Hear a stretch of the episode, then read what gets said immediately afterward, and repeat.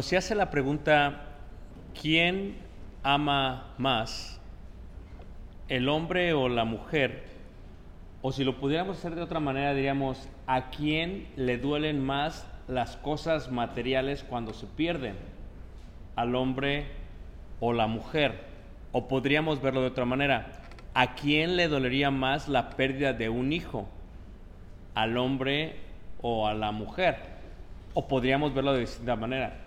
¿Qué relación tiene el cuerpo físico con la emoción y el sentimiento y el espíritu? Si esto es así, yo creo que todos estaríamos de acuerdo en que, levante la mano, ¿quién piensa que a los hombres les duele más las pérdidas materiales? ¿Quién piensa eso? Levante la mano. ¿Ok? ¿Más que las mujeres? Depende. Depende. Ahí está, esa es la palabra que vamos a estar llevando a cabo en general. Sin generalizar, podríamos decirlo que en la mayoría de varones, el hombre le dolería más la parte material por la batalla que tiene en cuanto al, poder y al dinero. Luego si preguntásemos, ¿a quién le dolerán más los hijos o la pérdida de los hijos? A la mamá, la pregunta sería ¿por qué? ¿Por qué creen que sería la mamá? O como dijera nuestra hermana, en general, a las mujeres. ¿Estamos de acuerdo? ¿Qué relación tiene esto? Podríamos decir que en el cuerpo físico, la mujer es diferente al hombre. No hay ninguna duda de ello. En el cuerpo físico, los dos cuerpos tienen dos ojos, nariz, boca, oídos. Pero cuando llegamos a las partes genitales, son diferentes, no solamente las externas, sino también las internas. La pregunta sería si esto sucede también o es igual en el espíritu. Si la parte de a quién le duele más y el dolor tiene que ver solamente con la parte física, entonces deberíamos decir que a los dos les dolería lo mismo perder las cosas materiales. Pero la realidad es que no es así. Un hombre tiende a pelear más por las cosas materiales que una mujer. Cuando vemos las guerras, las guerras realmente cuando son en potencias mundiales, siempre están involucrados los hombres, los que deciden tomar otro país, invadir, tomar posesión de otras cosas. Por el otro lado, las mujeres, si pensamos en la pérdida de un ser querido, la mujer tiende a durar más tiempo, podríamos decirlo, en sanar la herida. No estoy generalizando, es una realidad. Ahora, ¿eso tiene que ver con el cuerpo físico? Realmente no, tiene que ver con la esencia espiritual. Lo que vimos la clase pasada, y solamente doy un repaso para entrar a, esta nueva, a este nuevo tema, vimos que en el principio, en Génesis capítulo 1, versículo 26, dice, entonces dijo Dios, hagamos al hombre y veíamos que la palabra hombre es una palabra que se utiliza como eh, humanidad, jamada. Es diferente a la palabra varón, o aunque no lo crean, hombre, como se traduce en Génesis capítulo 2. Porque ya cuando se traduce ahí se refiere a el varón, la parte física masculina, con el varón interior. Y dice ahí, hagamos al hombre a nuestra imagen conforme a nuestra semejanza. ¿Cuál es el propósito? Que señoree los peces del mar, las aves de los cierros, las bestias en toda la tierra y en todo animal que se arrastra sobre la tierra. Y versículo 27 extiende todavía más, o sea, este es un paralelismo hebreo. ¿Qué quiere decir? Que primero enseña algo y luego lo va a ampliar. Esto se ve mucho en Proverbios. Dice algo y luego lo amplía. A veces el paralelismo, ¿verdad? Eh, es, este, sinónimo. Quiere decir que el primero dice lo mismo que el segundo y a veces es escalonado o extendido. Y es lo que vemos aquí. Vemos la primera parte para los mismos. Hagamos al hombre, hagamos a la humanidad. Ok, ahí se termina. Pero el versículo 27 dice, y creó. O sea, primero tiene que ver con la idea del plan, de la intención divina. Hagamos, hagamos al hombre. O sea, esa es la esencia, versículo 27, y creó en este momento de lo que no estaba hecho, de lo que no existía, de donde no había nada, creó Dios al hombre, ¿verdad? Una vez más, jamada. Esto es, creó a la humanidad, pero aquí ya lo detalla un poquito más, dice, creó al hombre a su imagen, a imagen Dios los creó y luego va a extender, punto y coma, varón y hembra los creó, porque es un paralelismo eh, eh, extendido, esto es, dice algo al principio, lo va a repetir, pero lo va a extender, lo va a detallar, lo va a definir, lo va a explicar más. Entonces, esa humanidad que Dios creó, eso que Dios creó al principio, eso de creó Dios, ahora se extiende y ahora explica esa humanidad que es varón y hembra. Y lo que vimos la clase pasada es que la palabra hembra ¿verdad? Es nekeva. Nekeva es la palabra espiritual para la parte espiritual de lo que es la hembra, ¿verdad? Pero también dice varón. Y ya varón indica la idea de ish, lo cual también se traduce como varón después. En Génesis capítulo 2, versículo 27, entonces veíamos también que Génesis 2, 27, 2.7 dice así, entonces Jehová Dios formó Ahora, la diferencia entre crear y formar es simple. Crear de donde no hay nada, de donde no existe nada, lo hace. Formar es de donde ya hay algo, toma de eso que ya hay y le da figura. Y entonces cuando dice aquí la escritura, entonces Jehová Dios formó al hombre del polvo de la tierra, ya no está hablando de la esencia que estamos hechos a imagen y semejanza de él, porque Dios es espíritu, ¿verdad? Y los que la adoran es necesario que la adoren en espíritu y en qué? y en verdad. Ya está hablando de la esencia, de lo de adentro, de lo espiritual. Pero aquí dice, formó al hombre del polvo de la tierra. Claro, ya aquí está hablando de la esencia del cuerpo físico, de qué estamos hechos cuando morimos, regresamos al polvo de la tierra y volvemos a hacernos polvo, porque polvo eres y polvo te convertirás. Entonces, lo que toma y forma es el cuerpo físico. Y cuando forma el cuerpo físico, lo que está haciendo es un cuerpo masculino. ¿ah? Y por eso dice ahí al hombre, ya no es jamada, ya es ish, es varón. Es lo que está diciendo, forma al varón. Y entonces dice ahí, y sopló en su nariz aliento de vida y fue el hombre un ser viviente. Claro, se le reconoce primero como un ser, lo cual en paralelo con Corintios es alma, ¿ah? un alma viviente, ¿ok? Un alma viviente. Ahora, eso es lo que había hecho Dios. Dios había creado la humanidad, varón y hembra, ok, varón y nekeva, ish y nekeva. Después Dios forma del polvo de la tierra y esto lo coloca dentro del polvo de la tierra del cuerpo masculino. Y lo que coloca es esa parte de ish y nekeva. Es lo que coloca ahí. Ahora, ¿qué es lo que pasa? Había una parte que al parecer no estaba completa. Y por eso en el capítulo 2, versículo 26 dice, y dijo Jehová Dios, no es bueno que el hombre esté solo. ¿En qué sentido estaba solo? En la parte espiritual o en la parte física?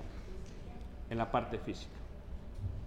Ahora, en la parte física estaba solo porque cuando le da nombre a todos los animales, todos tienen pareja.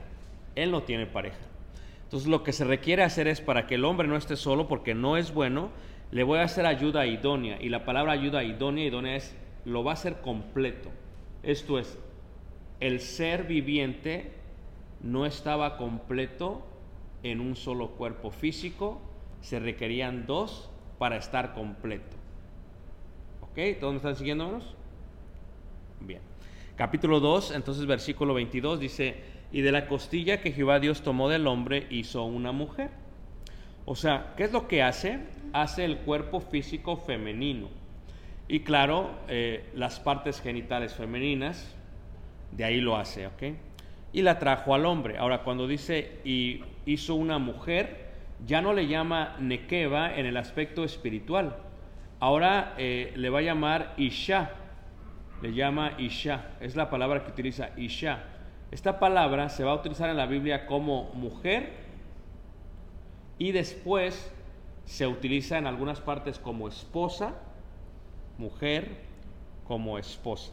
¿Ok? porque ciertamente así se utilizaba al principio. No dice y creó, o no dice ahí y Dios tomó del hombre hizo a su esposa, dice su mujer, que realmente es su esposa.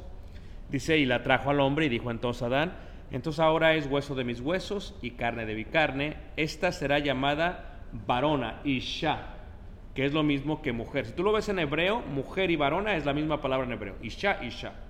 Solamente que aquí se lo coloca de esta manera en español, no sé por qué lo hacen así, pero así lo colocan ahí, ¿ok? Porque Ish es varón, Isha es varona. Ish es hombre o varón, Isha es mujer. A Nekeva es la parte espiritual, Ish es la parte espiritual de la parte interna del ser humano. Entonces, ¿qué es lo que sucede? Cuando, cuando se, se toma, cuando la toma Adán, claro, le llama bueno, se va a llamar de esta manera. ¿Por qué? Porque del varón fue tomada. Por tanto, dejará al hombre a su padre y a su madre y se establece un principio. El principio es esto, o sea, esto no existía antes, no había papá de Adán y mamá de Adán, pero se está estableciendo un principio que aplica a todos los seres humanos de la tierra. El principio es que cuando una persona toma a una mujer por esposa, deja padre y madre. Es el principio, ¿ok? Y se va a unir a su mujer y serán una sola carne. ¿Por qué? porque se regresa al estado original. ¿Ah? Cuando estaba formado el cuerpo físico que hizo eh, Jehová Dios y colocó el Ish y la Nekeva dentro de él, ¿ok? Ese es el estado original. Pero no estaba bien, no era bueno. ¿Qué hace? Hace un cuerpo humano y ciertamente, ¿qué es lo que separa? La Nekeva y el Ish. Por eso lo especifica cuando dice, y creó Jehová Dios al hombre. Y luego dice, y creó varón y hembra. ¿Por qué lo va a especificar allá? Porque de otra manera se podía entender que el ser humano de la mujer es una extensión solamente y no ser totalmente genuino. Y es lo que está diciendo, por eso lo explica ya, para que se comprenda esta separación y luego para que se comprenda totalmente otra vez la unión. Pero cuando dice ahí, y se unirá su mujer y, y serán una sola carne, luego viene otra pregunta que nos debemos de hacer. Si esto es así, la pregunta es, ¿son solamente el hombre y la mujer, el varón y la hembra, son solamente distintos en el cuerpo físico? Tampoco no indica que no tengan similitudes. Esto es, el hombre y la mujer en el cuerpo físico tienen cosas similares, tales como, ¿qué manos? Las orejas, la nariz, los ojos. Hay alguna parte que ya no son iguales el pecho, las partes genitales, ya no son iguales. Y el interior diseñado para tener y engendrar hijos, tanto para el hombre como para la mujer. O sea, podríamos decir que en varias formas son similares, pero en unas partes son diferentes. Ahora, si entramos a la pregunta esta y decimos, ¿por qué? ¿Por qué Satanás decide a través de una serpiente engañar a la mujer y no al hombre? Esto es algo interesante, o sea, ¿por qué la mujer y no el hombre? ¿Por qué la mujer y no el hombre?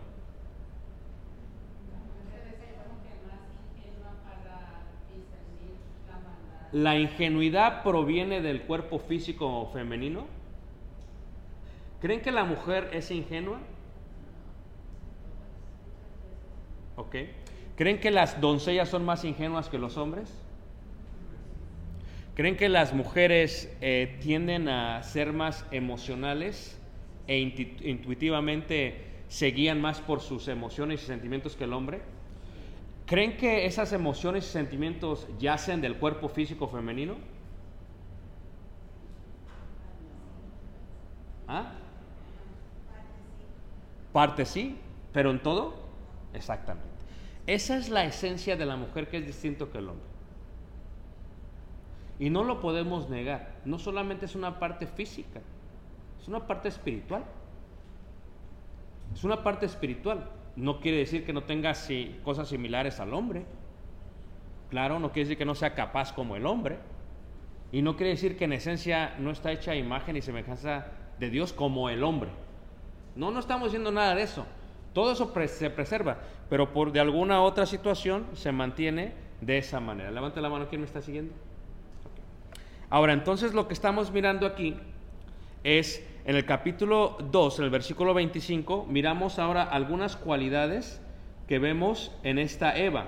Eva, reiteramos, significa vida, significa vida, porque el nombre de Eva, para comenzar, no se da hasta cuándo se da el nombre Eva,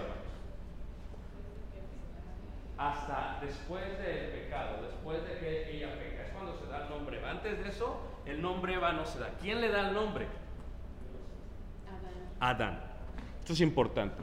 Adán es el que le da el nombre. ¿Por qué le da el nombre de Eva?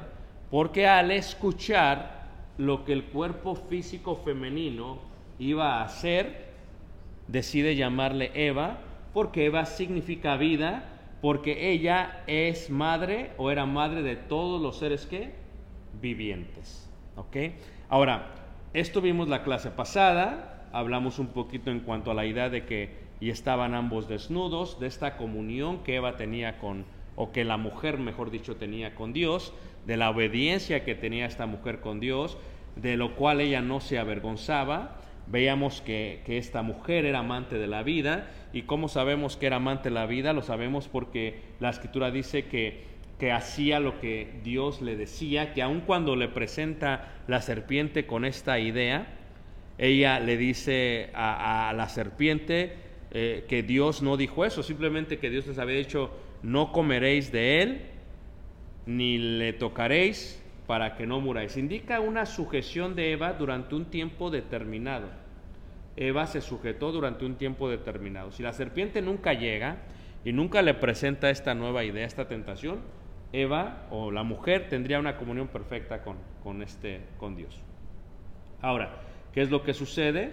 El error de Eva, veíamos en la clase pasada, y aquí es cuando nos quedamos, que el error de Eva fue este. El error de Eva fue que la mujer, y esto, esto es algo que tienes que saber, ¿ok? Esta es la parte donde nos profundizamos un poco en la parte de lo que podríamos decir eh, la humanidad, ¿no? El estudio de la humanidad, ¿ok? Eh, esta parte de la mujer. ¿Creen ustedes que la mujer es, es más observativa que el hombre? ¿Creen que su, su extensión de observar es porque tiene mejores ojos que el hombre?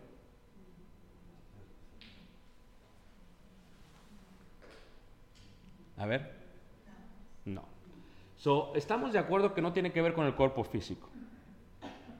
¿Estamos de acuerdo con eso, hermanos? Tiene que ver con algo más. Podríamos decirlo que en los estudios dicen, bueno, es que el cerebro de la mujer es distinto que el hombre. Totalmente.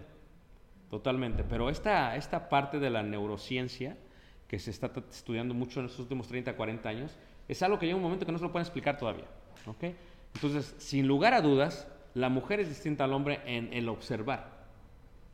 En la intuición es muy distinta al hombre. El hombre a veces no se da cuenta de cosas y la mujer intuye ciertas cosas. Dices, ¿cómo le hace? En la sociedad le llaman la mujer tiene un sexto qué? No, no es así. Simplemente que la parte espiritual de la mujer es distinta que la del hombre.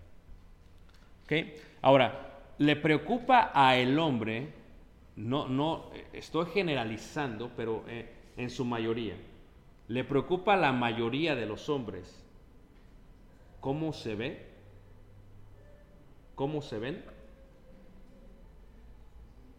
o le preocupa más a la mayoría de las mujeres cómo se ven. ¿Por qué? ¿Por qué? ¿Mande? Apariencia y vanidad. No, bueno, es mi título, apariencia y vanidad, claro. Eh, eh, totalmente. Eh, porque la mujer está, está diseñada de otra manera. Ella está diseñada, veíamos nosotros en la primera carta de Juan, en el capítulo 2, en el versículo eh, 16, dice, porque todo lo que hay en el mundo, los deseos de la carne, los deseos de los ojos y la vanagloria de la vida no provienen del Padre, sino del mundo. Esto también pasa con el hombre. El hombre también tiene un cierto tipo de preocupación por su apariencia, pero no al nivel que la mujer. Y esto es, se puede ver eh, claramente. No quiero decir que todos, hay algunos hombres que realmente tal vez o son muy vanidosos o, o tienen ciertas tendencias, eso no importa, pero en su mayoría tú te puedes dar cuenta cuando el hombre está casado y cuando no está casado. ¿Por qué? Porque no combina, porque porque se viene despeinado y para él no hay problema. O sea, hay una diferencia que la mujer, ese toque, o sea, podríamos decir que ese hombre está incompleto, o más bíblicamente, que no tiene ayuda que idónea. Aunque a veces, a veces, a veces, ¿verdad? Déjenme decir esto también. Hay hombres que parece que no tienen mujer, aunque tengan mujer. Esto es porque la mujer o no le sabe decir o ya ni le quiere pelear. A veces, aquí tenemos dos o tres, pero a veces. ¿Ok? No quiero verlos porque se van a enojar. A veces. Pero quiere decir que en su mayoría la mujer tiende a ver más. Entonces, ¿por qué Satanás toma a la mujer y vio la mujer que el árbol era bueno para comer? Y vio. O sea, ¿por qué el hombre no lo vio? ¿Por qué Adán no lo vio? Porque para empezar, la serpiente que era más asustada le dijo a la mujer, con que Dios no va a ser así, no vas a morir, sino que sabe Dios que serán igual que Él. Fíjate cómo le toca por la parte de la vanidad. Y esta consecuencia se ve hasta el día de hoy, porque no permito a mujer ejercer dominio sobre hombre, ¿verdad? Y a causa de que, porque fue Eva la que fue engañada, ¿qué vamos? Primero, por la vanidad y por la apariencia. Ahora, ¿qué pasa? Lo ve, lo come, y cuando lo come sucede algo interesante. Se da cuenta que está desnuda. ¿Mm? Y luego, la otra parte es que decide no morir sola, ¿eh? O sea, muere con su marido. O sea, y dio también a su marido. ¿Por qué no fue a su marido y le dijo, sabes que estoy desnuda, intercede por mí? me siento mal. No, o sea, vio y luego qué? Dio.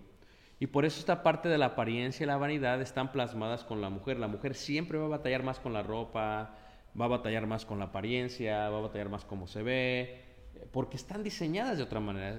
Podemos decir que están, están como, como eh, vamos a decirlo, eh, su, su parte espiritual está diseñada de una manera totalmente distinta al hombre.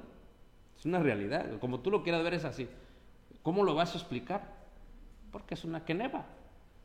Así lo tienes que explicar porque así es.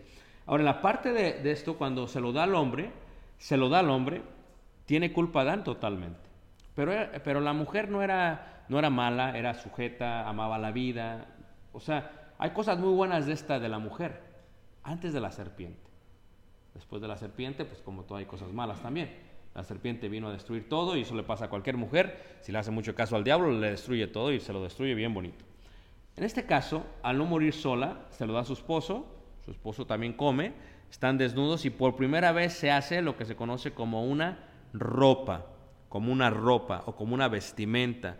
Ahí en el versículo 7 eh, dice, entonces fueron abiertos los ojos de ambos y conocieron que estaban desnudos, entonces Dice, cosieron hojas de higuera y se hicieron delantales. O sea, se cubrieron por primera vez.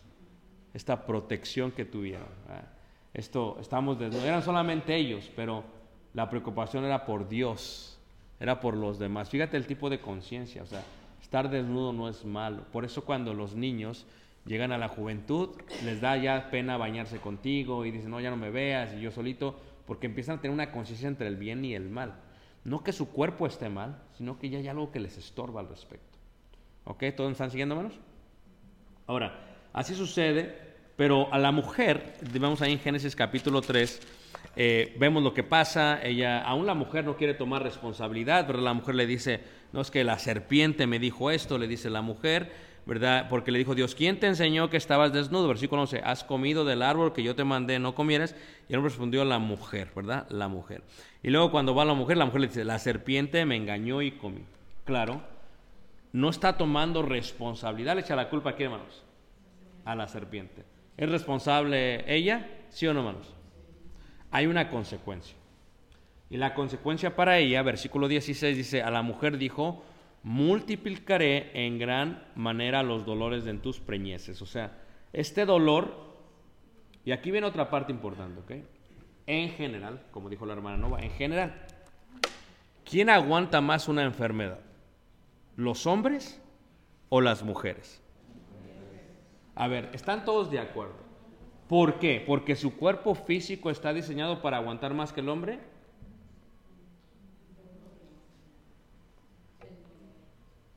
No, no, sí, sí. O sea, si tú pones a un hombre que se enferma y a una mujer que se enferman de lo mismo, ¿quién aguanta más? ¿Por qué? ¿Por su cuerpo físico? No. ¿Ah? La nequeva. Por eso le da a la mujer esta parte esencial de tener hijos. Estamos de acuerdo que para empezar el cuerpo físico masculino no estaba diseñado para tener hijos. Pero también estamos de acuerdo que si hubiese estado diseñado, el hombre no iba a aguantar.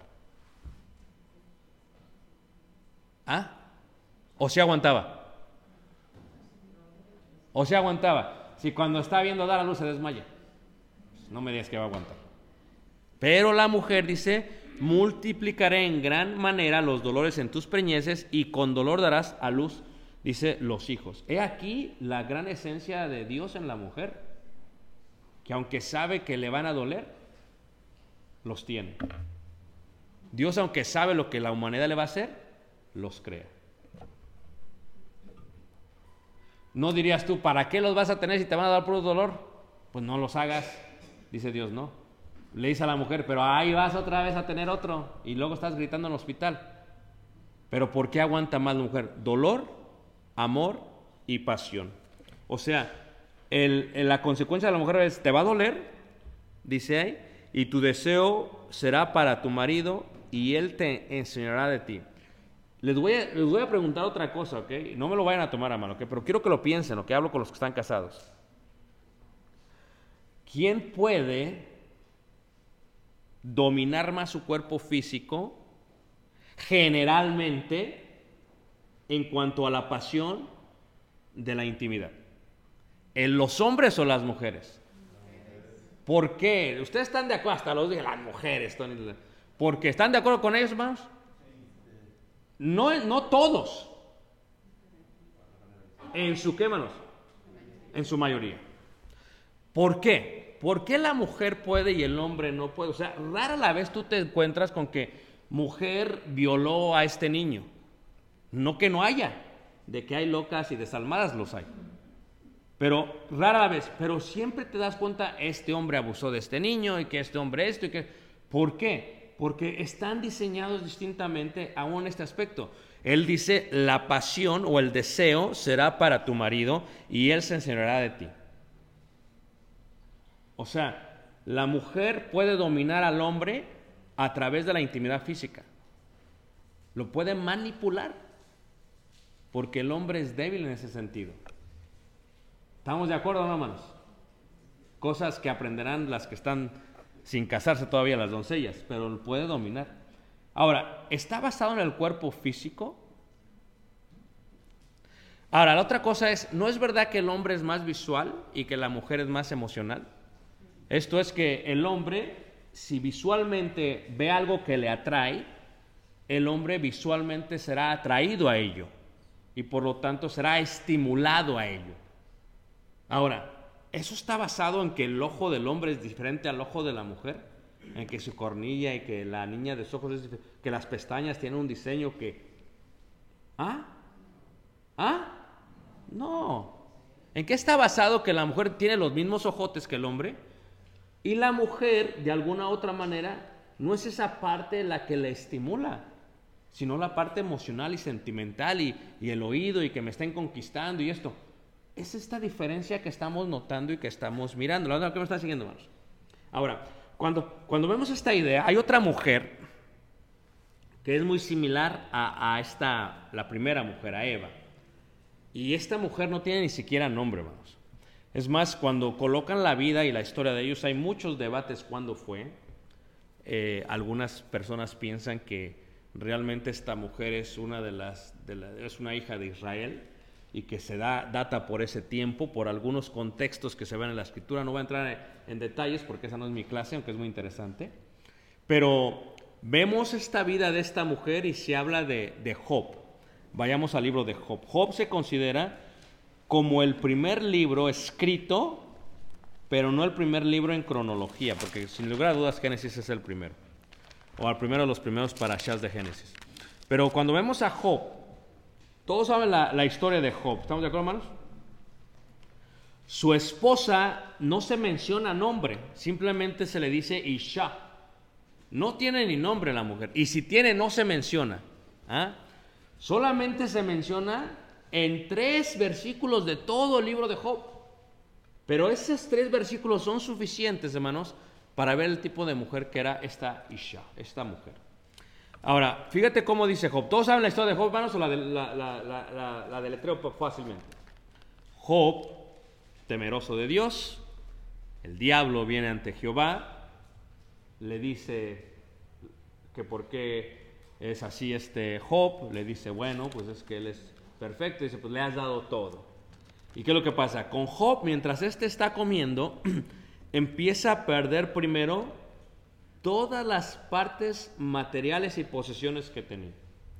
Empieza en el versículo 13, si ustedes recuerdan, empieza eh, hablando acerca de que estaba en casa de su hermano el primogénito, que viene el mensajero y dice, estaban los bueyes y las asnas paseando cerca de ellos y aconteció que los sabeos Todavía no acaba de hablar y luego viene otro, ¿verdad? Y le dice, eh, cayó fuego del cielo y quemó las ovejas y los pastores. No acaba de hablar. Y empieza la primera parte que pierde todas las partes, eh, todas las posesiones. Escúchame, ¿a quién le dolerá más perder las cosas materiales? ¿A los hombres o a las mujeres? A las mujeres, Ah, bueno. Ahí estamos diferenciando entre ciertos... Está bien. Pero luego se mueren sus hijos, se caen en fuerte viento, se caen las espadas, se mueren los hijos. Cuando mueren los hijos, ¿quién supera más rápido la pérdida de los hijos? ¿Los hombres o las mujeres? ¿Ah? ¿Por qué los hombres? ¿Acaso no tenemos corazón o qué? ¿Por qué los hombres, hermanos?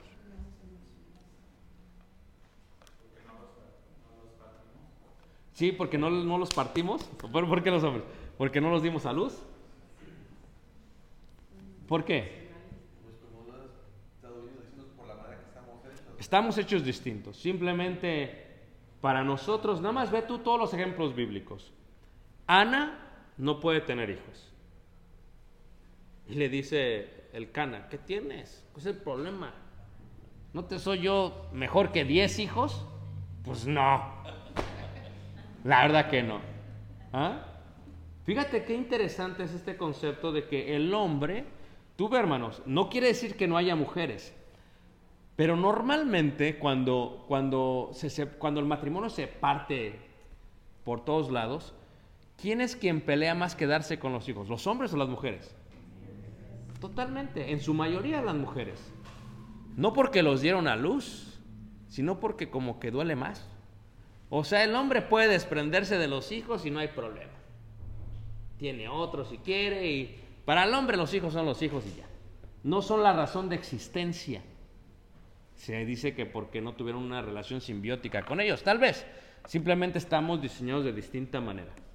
Luego viene la parte de la enfermedad.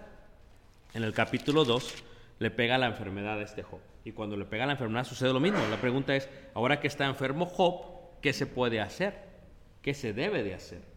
¿Ah? Está enferma Job. La pregunta sería, ¿quién aguantaría más la enfermedad? ¿El hombre o la mujer? Lo que tienes que entender es que la mujer de Job está teniendo las mismas tragedias y es víctima de lo que está pasando en conjunto con este Job.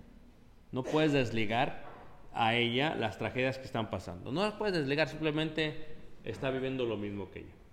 Capítulo 2 dice eh, ahí eh, en el versículo 1.21, eh, solamente leo esto para entender lo que sigue. 1.21 dice, y dijo, desnudo salí del vientre de mi madre, y desnudo volverá ya, Jehová dio, Jehová quitó, sea el nombre de Jehová bendito. En todo esto no pecó Job ni atribuyó a Dios despropósito alguno. O sea, Job dice, Dios tiene un propósito. Capítulo 2 se enferma, versículo 9 aparece la mujer y le dice, entonces le dijo su mujer. Fíjate que la mujer no se había aparecido en toda esta parte. Solamente se apareció para dar el tío de gracia. ¿Ok? Para eso apareció la mujer. O sea, entonces le dijo su mujer, ¿aún retienes tu integridad? Maldice a Dios. Y luego dice, ¿qué más? Y muérete. No, pues diría cualquiera, con este tipo de esposas, ¿para qué queremos enemigas? ¿Ah? Ahora, eh, me permiten hacer un paréntesis aquí. La escritura dice, entonces le dijo su mujer, ¿aún retienes tu integridad? O sea, eh, la palabra integridad indica algo completo, algo completo, ¿ok? Algo completo. O sea, él adoraba a Dios enteramente. Y lo que le está diciendo es, ¿aún retienes eso? O sea, la idea de adorar a Dios de esa manera. Y luego le dice, maldice. Y aquí hay una, aquí tengo que hacer un paréntesis, porque la palabra que se utiliza aquí es barek. Y barek es bendecir. Entonces, ¿por qué la Biblia lo traduce como maldice, maldecir? Este es el secreto, hermanos. Si barak es bendecir y aquí lo traducen como maldecir, tiene que ver por lo siguiente. Porque lo que está haciendo la mujer, hermanos, es que lo está humillando irónicamente.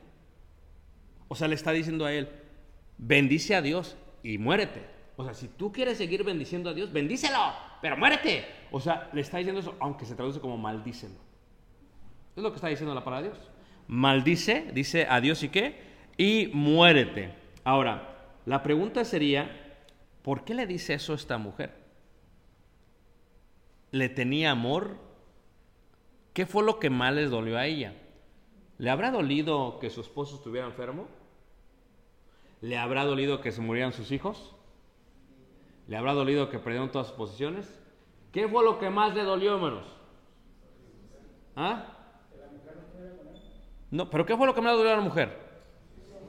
Los hijos. Totalmente. Los hijos es lo que más le dolió. Y ella está diciendo, ¿cómo puedes seguir alabando tú a Dios? Bueno, alábalo y muérete, dice. Es lo que le está diciendo. Muérete. Es lo que dice. Ahora, ¿qué es lo que contesta este Job? Y él le dijo, como suele hablar cualquiera de las mujeres fatuas, ¿verdad? Fatuas indica una persona que no tiene sentido y que es necia. Pero expresa otra cosa. Esto es, los gentiles, los paganos, cuando las cosas no iban bien en su vida, podían maldecir a sus dioses. Y cuando las cosas iban bien en su vida, alababan a sus dioses. O depende de su vida, era como lo hacían. Entonces, dice, estás hablando como, cualquier mujer gentil, pagana, fatuas. O sea, ¿cómo es posible que hables como ellas? O sea, me estás diciendo yo que hasta cierta manera lo alabe, pero irónicamente, o sea, que lo maldiga como hacen ellas. O sea, ¿qué me, qué me estás diciendo? Está diciendo la mujer. Bueno, dice ahí, como, como suele hablar cualquiera de las mujeres fatuas, has hablado que recibiremos de Dios el bien y el mal no lo recibiremos. En todo esto no pecó Job con sus quémanos, con sus labios. En todo esto no pecó Dios, pecó Job, pero con sus labios. Fíjate lo importante de las palabras. Porque el hecho que una persona no peque con los labios no quiere decir que no peca con el corazón. ¿Ya que me entendió más? Y, la otra cosa es interesante, que, la mujer de Job abre el camino, es algo increíble, ¿no? Que, que hace, o sea, si la mujer de Job no hace esto, no se inicia el camino hacia la sabiduría profunda de Dios. O sea, lo que hace la mujer de Job es algo increíble. Le, hace, le está diciendo a Job, toma pausa de lo que estás haciendo, muérete, sí, pero fíjate lo que está pasando. Y, Job, pues contesta como todo espiritual y dice, no, pues vamos solamente lo malo, también lo bueno, o sea, ah, no pecó con sus labios. Ah, pero luego yo pregunto, ¿pero qué sucedió después? Porque si tú lo ves después, el pecado de Job es del pensamiento y no de los labios. Y esto es lo que pasa con nosotros. A veces no necesitamos pecar con esto. A veces pecamos acá. O sea, acá. O sea, a veces no, si lo que Dios diga y acá estás pensando, nada, no es cierto. Aún así es pecado ante Dios. El hecho de decir algo no indica que realmente no lo estás diciendo o que no lo estás pensando. Veamos Job 9:24 para pero si vemos ahí por ejemplo capítulo 3, en el versículo 3 dice Job, o sea, fíjate cómo la mujer lo incita, vete por este camino, muy bueno, dice 3:3 dice, "Perezca el día en que yo nací y la noche en que se dijo varón es concebido." Sea aquel día sombrío y no cuide de él Dios desde arriba, ni claridad sobre él resplandezca. O sea, te pregunto algo. ¿No está diciéndole a Dios para qué nací? ¿No es pecado eso, hermanos? ¿Ah? Pero no lo tiene que decir. Con que solamente qué. ¿Y quién lo incitó a llevar a hacer eso? La anónima. Y en un matrimonio hay muchas anónimas. No necesitamos saber su nombre. Más ni nos importa saber el nombre de ella. Pero es la que está ¿qué? incitando. Eva incitó. Esta incitó. Pero esta incitó, aunque no lo. Se ve mal al principio, pero lo incitó para bien, hermanos. ¿Cómo que para bien? Sí. Porque si no lo empuja, nunca llega a conocer la sabiduría profunda de Dios. Fíjate cómo dice ahí también Job capítulo 9, versículo 24. 9.24 dice así. Dice, la tierra es entregada en manos de los impíos y él cubre el rostro de sus jueces. Si no es él, ¿quién es? ¿Dónde está? ¿Sabes qué está diciendo? ¿Qué acaba de decir, hermanos? Fíjate la osadía de Job. Le dice a Dios, tú le entregaste toda la tierra a los impíos y cubres el rostro de los jueces. ¿Dónde estás? O sea, primero le dijo a la mujer, hay que recibir bien y mal. Y luego está diciendo, pero ¿por qué hiciste esto? ¿No está pecando Job, hermanos? Totalmente. Job está pecando. Fíjate cómo dice 17, ahí mismo dice, aunque tú sabes que no soy impío y que no hay quien dé tu mano libre, o sea, si tú lees el contexto de 17, ¿qué le está diciendo eh, Job a Dios? Le está diciendo, yo soy inocente y me estás haciendo pasar por todo esto. Bueno, ¿qué pasó, Job? No que no habías pecado, no que no habías... Hermanos, la mujer lo incitó. Hay veces nosotros estamos, aceptamos nuestra realidad, pero a veces la mujer no puede soportar este dolor y le da un, un, un empujoncito, ándale, agárrese. Y entonces el hombre ahí va y actúa erróneamente. Aunque todo es para nuestro qué? Job 7.9 ahí también dice, fíjate cómo dice, como la nube se desvanece y se va, así el que desciende al Seol no que, no subirá. Estás diciendo Job, fíjate qué osadía, Job acaba de decir, la resurrección no existe. Lo que acaba de decir, hermanos. ¿Cómo se te ocurre, Job, decirle eso? O sea, la Biblia dice que Job no pecó con sus labios, pero no quiere decir que no pecó. Y la otra cosa es, cuando él dice, ¿qué recibiremos de Dios? El bien y el mal no lo recibiremos. He aquí el gran secreto del mensaje a esta mujer. Su incitación llevó a una profunda plática con Dios, lo cual lo llevó a comprender algo profundo que después dijo, por tanto yo hablaba lo que no entendía. Cosas demasiado maravillosas para mí que yo no comprendía. ¿Qué lo incitó a caminar por ahí? La anónima. La mujer. Cualquiera diría, falta de gracia la mujer, porque lo que le hizo, se está burlando. Pero, hermanos, seamos humanos. Si tú perdieras todo, posiblemente reaccionarías igual que la mujer. O sea que no hay que eh, matar a la pobre mujer. A lo mejor tú lo harías hasta peor. A lo mejor tú no le dirías, muérete, a lo mejor tú lo matas. Porque lo ves como el causante de tu desdicha. O sea que la mujer es mujer, es ser humano y tiene sentimiento y está pasando por todo esto. Ahora, solamente se menciona a la mujer una vez más en ahí en Job capítulo 31, en el versículo 9. Y de ahí ya no se menciona más, hermanos. Pero es interesante porque aquí, fíjate cómo lo dice este Job ve, la ve a ella y la ve como la causa por la cual lo llevó a tener esta conversación profunda con Dios. 31.9 dice así, si fue mi corazón engañado acerca de mujer, o sea, porque realmente es lo que estaba pasando. O sea, alaba, alaba a Dios, muérete. O sea, ¿qué le está diciendo? Oye, ¿por qué estoy alabando a Dios? Me está pasando tan, tan malas cosas.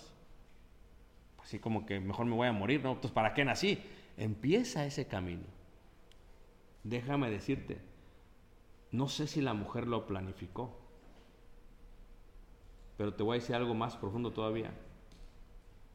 La mujer tiende a planificar los pasos que el hombre todavía no ha visto. ¿Quién me entendió lo que acabo de decir, hermanos? O sea, la mujer cuando está haciendo algo es porque ya vio lo que viene.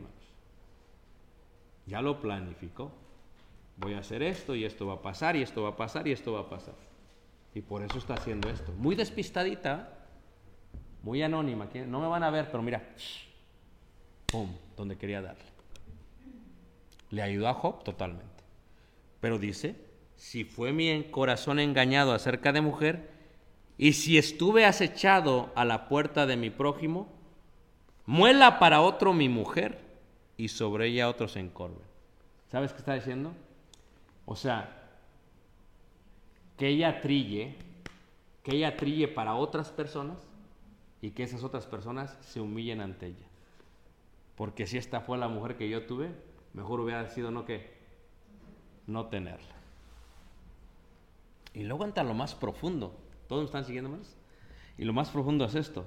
Si esto es así, cuando viene la bendición, el libro de Job, no se hace mención de la mujer. La mujer no se ve ahora. ¿Fue con ella con quien tuvo el doble de hijos e hijas? No lo sé. Pero por esto que acaba de decir, como que la dejó muy afuera. Y el hecho de no mencionarla como la mencionó en otros lugares, tiene un propósito divino.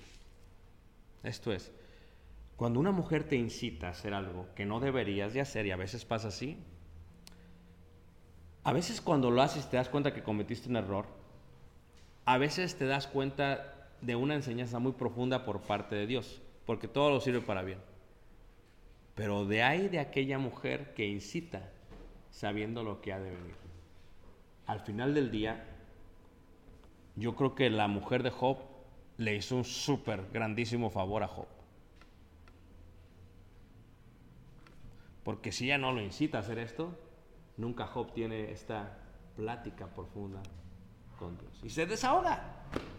Se desahogó Job, se aventó. Se desahogó, se cansó, los amigos también, y luego los bendijo, y ya trago. Pero la mujer hizo lo que a veces necesitaba, porque estaba incompleto el hombre. Porque aunque Job era perfecto y no había pecado, con sus labios, no quería decir que su corazón no se sentía de otra manera. Por eso cuando le dices tú como mujer al hombre, dime lo que piensas, nada, así es bien listo el hombre. Te dice lo que quieres. Escuchar. Porque si te dice lo que piensas, te vas a enojar qué? Más. ¿Para qué te digo? Por eso tenemos hombres ahí que no hablan. Ah, están bien reprimidos. Y no hablan, pues de tonto hablo, ya sé cómo me va a ir. Y ahí está la mujer, la anónima. Y hay veces, es la mujer fatua la que más lastima a un hijo que adora a Dios. Sí. Maldícelo y muérete. Irónicamente, ándale, vete a alabar a tu Dios. ¿Cuántos hombres están yendo solos a alabar a Dios. ¿Y cuántas mujeres no razonan que esto es una gran bendición para sus vidas? Pero eso podemos aprender de esta mujer anónima, la mujer de Isha de Job. Y lo abro para preguntas y comentarios. Dos mujeres, dos incitaciones, dos diferentes caminos. ¿Ah? Hoy es como novela, pero no. Ok. Muy bien, preguntas, comentarios.